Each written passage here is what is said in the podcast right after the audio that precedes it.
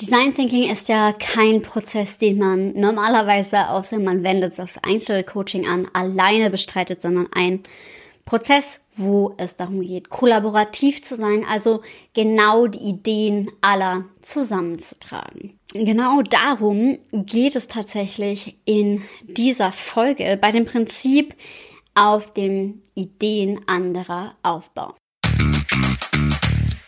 Go Wild, der Design Thinking Podcast für Teams, die durch Inspiration nachhaltig erfolgreich sein wollen.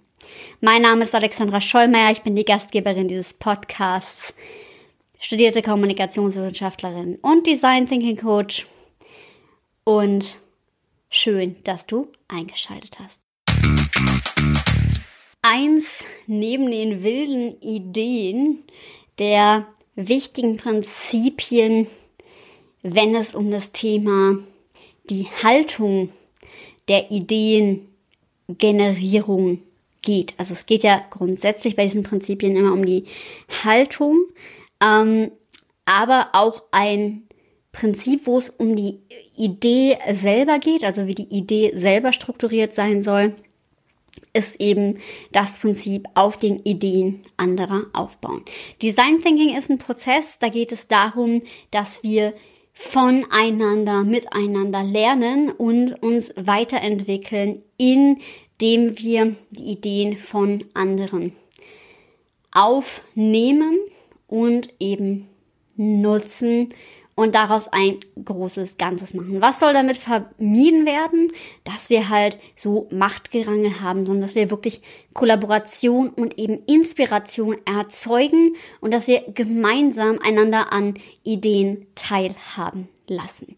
Das heißt zum Beispiel, wenn wir in einem Team sind und es darum geht, wie wir unsere Arbeit miteinander gestalten, dann kann das extrem wichtig sein oder ist es extrem wichtig, dass nicht nur eben die Führungskraft das vorgibt, sondern dass es Partizipation gibt und dass wir miteinander gucken, was sind eigentlich die Werte, was sind die Prinzipien aller und wie kann man das gut zu einem Gesamtkonstrukt zusammenfügen? Wie können die Stärken gestärkt werden und wie können untereinander eben sich so die Schwächen ergänzt werden, dass es ein großes Ganzes wird?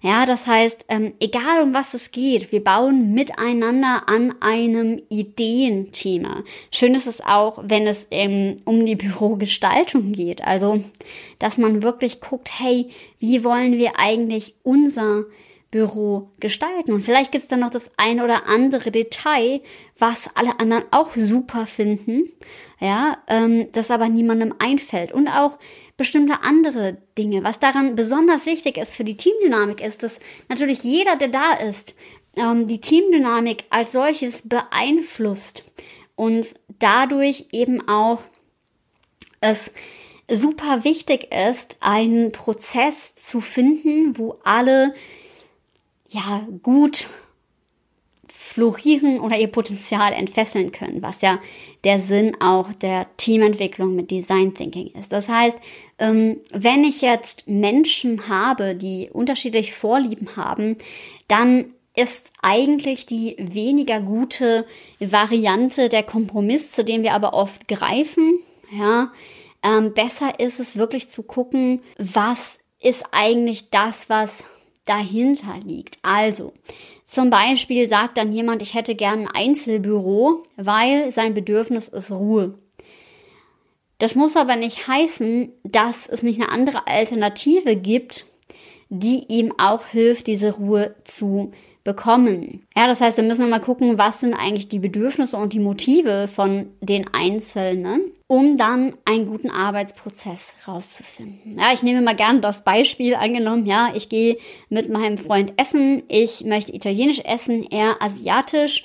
Und vielleicht möchte ich aber italienisch essen gehen, weil die Atmosphäre in dem Restaurant so toll ist, ja, und es mir eigentlich darum geht, in einer schönen Atmosphäre zu essen mehrheitlich oder ich habe auf was ganz Bestimmtes Lust. Vielleicht gibt es aber auch in einem anderen Restaurant und er sagt aber, nee, mir geht's um ähm, den Geschmack zum Beispiel. Und Kollaboration heißt eben, dass wir herausfinden, warum möchte die eine Person genau das und wie kann man diese Dinge so gut zusammenbringen, dass wir die bestmögliche Lösung für alle haben, ja, weil sonst hieße der Kompromiss, okay, wir gehen griechisch essen, wenn wir gar nicht drauf geguckt haben, warum möchte eigentlich der eine Part italienisch essen gehen und der andere griechisch. Ja, und genau darum geht's. Also, dass wir mal schauen, was steht hinter den Ideen, aber auch miteinander uns weiterentwickeln. Also zum Beispiel, ähm, wenn wir eine Arbeitsweise etablieren, ja, dann kann das sein, dass der eine dann noch hinzufügt, okay, ja, hey, ich fände es cool, wenn wir ähm, jeden Tag zehn Minuten Check-in machen, äh, wie es uns so geht und so weiter. Und andere wären einfach auf diese Idee gar nicht gekommen. Ja, und wenn das alle super finden, warum sollte man nicht von den Ideen anderer partizipieren? Hier allerdings ein Einschub in der Stelle, weil ähm, es eine Sache gibt, die immer mal wieder auftaucht, die ähm, äh, dann erscheint, und das ist das Thema, ja, aber wir können ja hier nicht alle basisdemokratisch arbeiten. Nein, natürlich nicht unbedingt, obwohl es ja auch Unternehmen gibt, die tatsächlich ähm, zumindest nach New Work, also mit Selbstorganisation, arbeiten und eben Kompetenzen verteilen. Und auch da ist es nicht mehr basisdemokratisch, weil das wird ja viel zu lange dauern. Ja, wenn wir jetzt alles nochmal neu entscheiden, sondern nein, wir setzen uns einmal hin, wir verteilen ähm, vielleicht Kompetenzen, wenn es jetzt wirklich komplett hierarchielos wäre ja, und, und verteilen Zuständigkeiten. Das geht natürlich aber auch mit Hierarchien. Und ansonsten macht es total Sinn, dass ähm, die Führungskraft die Richtung vorgibt und aber wo und wie diese Richtung mitgestaltet werden kann, das eben auch an die Mitarbeiter weitergegeben wird. Und das ist ja häufig schon eben genau dieser Dialog, der eben in Selbstorganisation geht. Also es sagt ja auch, Selbstorganisation braucht Führung, weshalb ich persönlich auch immer noch, auch wenn es das schon lange gibt als Methode, ähm, OKRs eine gute Struktur finde. Also wir geben Ziele vor und ja, besprechen dann zusammen, wie wir diese Ziele erreichen wollen und, und setzen das dann im Prinzip als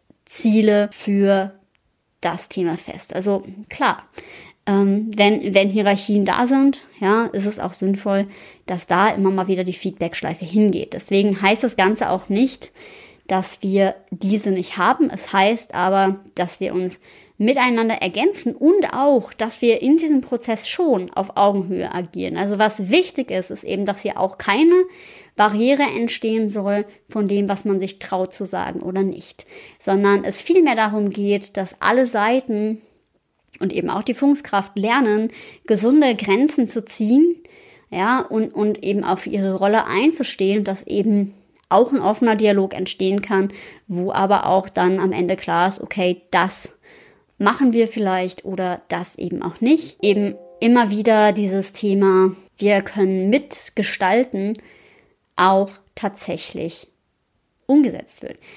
Und auch, was natürlich hilft, wenn ein Mitarbeiter, das ist ja genauso wie bei einem selbst auch, wenn ein Weil dahinter kommt, ja, warum man etwas tun soll, dann ist es viel, viel, viel leichter, dem zu folgen, als wenn dort eben keine Begründung folgt. Also ähm, auch da bin ich nicht der Freund von falschem Stolz, sondern wenn ich weiß, warum ich eine bestimmte Handlung so tun soll, dann tue ich sie auch viel lieber und motivierter. Und genau darum geht's ja. Und ja, wenn du Lust hast, es sind für dieses Jahr noch ein paar Plätze im Teamcoaching frei. Wenn du Lust hast, mit mir gemeinsam Ideen miteinander aufzubauen, um dein Team intrinsisch motiviert, inspiriert und wirklich, ja, aus vollem Herzen arbeiten zu lassen, dann kannst du mich gerne kontaktieren und zwar gerne über LinkedIn oder Facebook oder meine Webseite, die in den Show Notes natürlich verlinkt ist. Und dann freue ich mich von dir zu hören. Und ich verbleibe wie immer mit dem Claim, sei mutig und hab wilde Ideen, in dem Fall auch mit anderen zusammen.